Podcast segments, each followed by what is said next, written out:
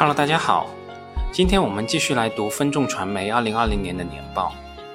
我们上次主要介绍了分众传媒二零二零年度的收入和业务的一些情况，那这次我们继续来看一下其他的一些重点指标。我们先来看看归母净利润。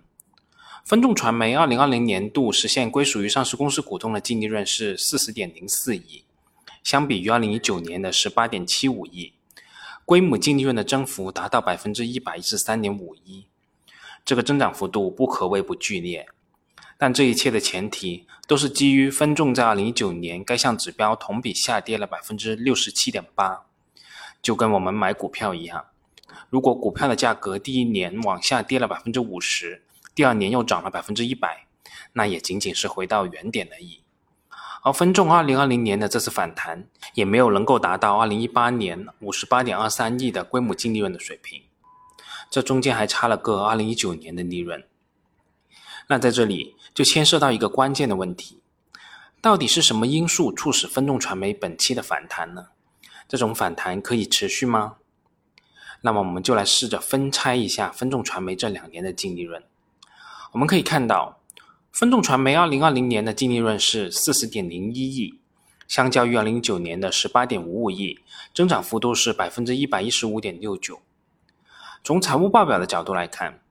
净利润这一项数据主要就是公司当年的收入总额减去成本总额啦。从收入总额的角度来看，分众传媒2020年度实现的收入总额是124.7亿，相比于2019年的123亿，其实变动幅度并不大。那我们再来看看成本端，分众传媒2020年的成本总额是83.1亿，而相较于2019年的102.6亿。减少了约二十亿，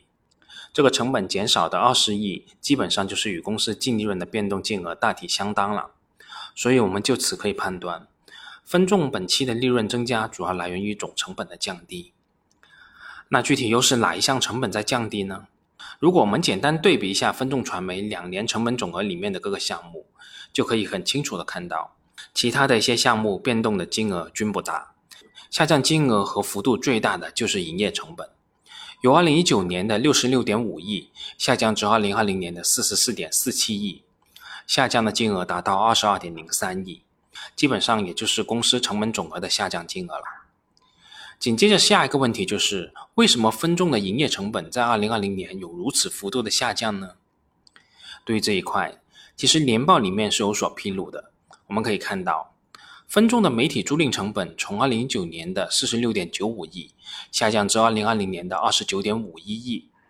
媒体租赁成本的下降金额达到十七点四四亿。对于这一块成本的下降，公司解释，由于二零二零年的疫情期间各地影院停业，没有发生影院媒体的租赁成本，公司影院业务的租赁成本较上年大幅减少了十点三九亿。如果我们看一下数据，就会看到。分众的媒体租赁成本的总金额一共减少了十七亿，而公司年报中这里解释的仅仅解释了十个亿，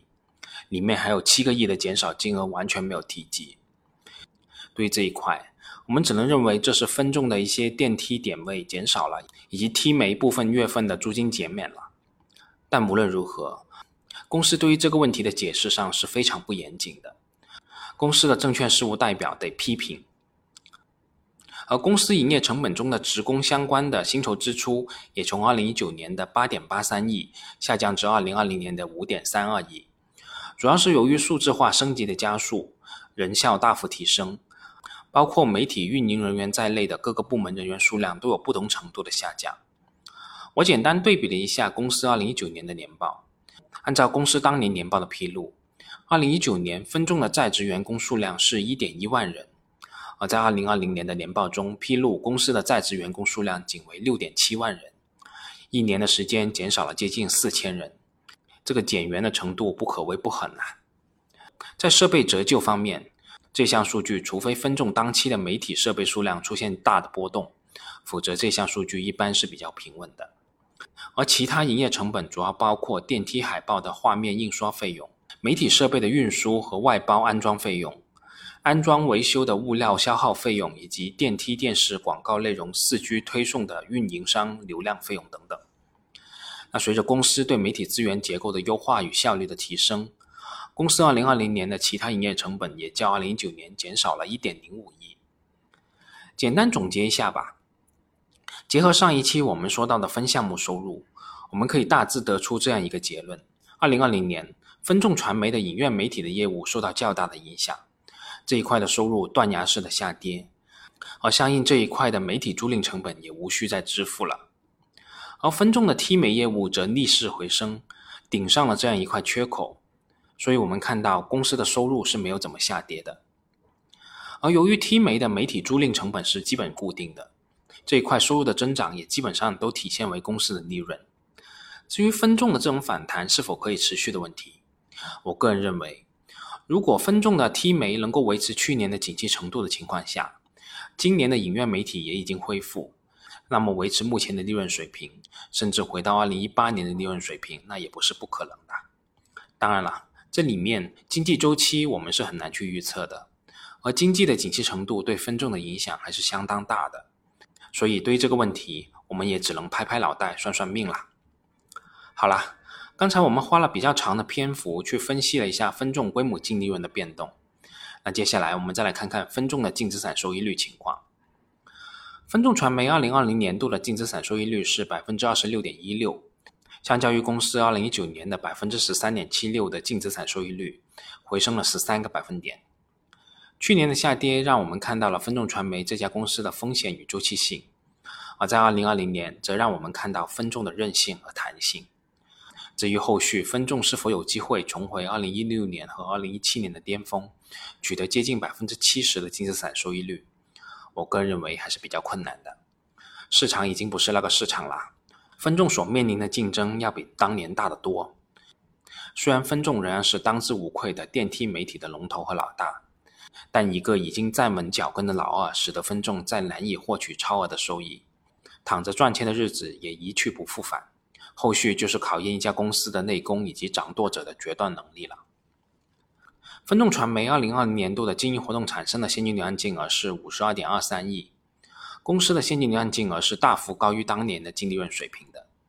这也在一定程度上说明公司的经营状况还是相当不错的。我曾经到过一家做户外媒体的广告公司，说句实在话，他们跟分众真的没有太大的区别，只是分众做的是电梯小空间的屏幕，而他们做的是户外那种大屏幕。但当我揭开锅盖看他们公司，就会看到他们的经营其实是相当不理想的。我们看到广告主会以各种形式去冲抵广告投放款，比如说有的客户会给公司一批不知名的白酒。有一些客户会给一堆不知名画家的画，甚至有个客户给公司一个 ERP 软件来冲抵广告款。所以在广告业这些公司里面，最头部的公司占据着最优质的客户资源，而在往下的客户基本上都是食之无味、弃之可惜的鸡肋了。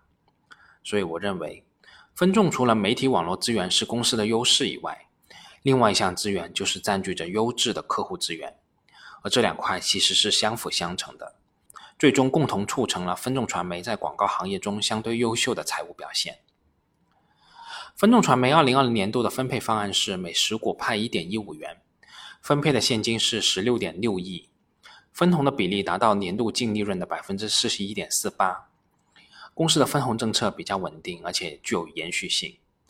在公司没有大规模的投资计划的时候。把利润分给投资者，未尝不是一个比较好的一个选择。分众传媒二零二零年末，公司的总资产为两百一十六点五亿，净资产为一百七十二点七亿，其中有商誉一点六八九亿。公司商誉的金额占总体的比例还是比较小的，占净资产的比例不到百分之一。公司期末的资产负债率为百分之二十六点一六，公司的财务结构也是非常健康。那在最后还有一个点，就是截止二零二零年末，分众传媒共有一点一八亿的货币资金被司法冻结。这被冻结的一点一八亿元主要有以下三个案件：第一，受金易融北京网络科技有限公司，也就是易珠宝事件的影响，截止二零二零年的十二月三十一号，公司的子公司持众广告有限公司的银行存款被有权机关冻结，冻结金额为一千三百九十一点七万。第二个案件是受深圳市小牛在线互联网信息咨询有限公司，也也就是小牛在线事件的影响。截止二零二零年十二月三十一号，公司的子公司持众广告有限公司的银行存款被相关机关冻结，冻结金额为一千二百六十二点四六万。第三项是公司的子公司优木广告有限公司、分众传媒母公司、持众广告有限公司因为合同纠纷，截止二零二零年十二月三十一号，分别被有权机关冻结资金八千八百九十点五万元、两百四十二点五万元和一千零七十七点八三万元。这里面说到的第三项，因为广告合同纠纷出现司法冻结的情况，那分众这么大的一个业务规模，出现点纠纷也算是很正常的。但第一项和第二项涉及的是 P to P 相关的公司，事情就比较复杂了。这个问题我们这里就不再多说了，仅仅作为一个风险点提示给大家吧。好了，这次关于分众传媒二零二零年的年报，我就给大家说这么多，我们下次再见吧。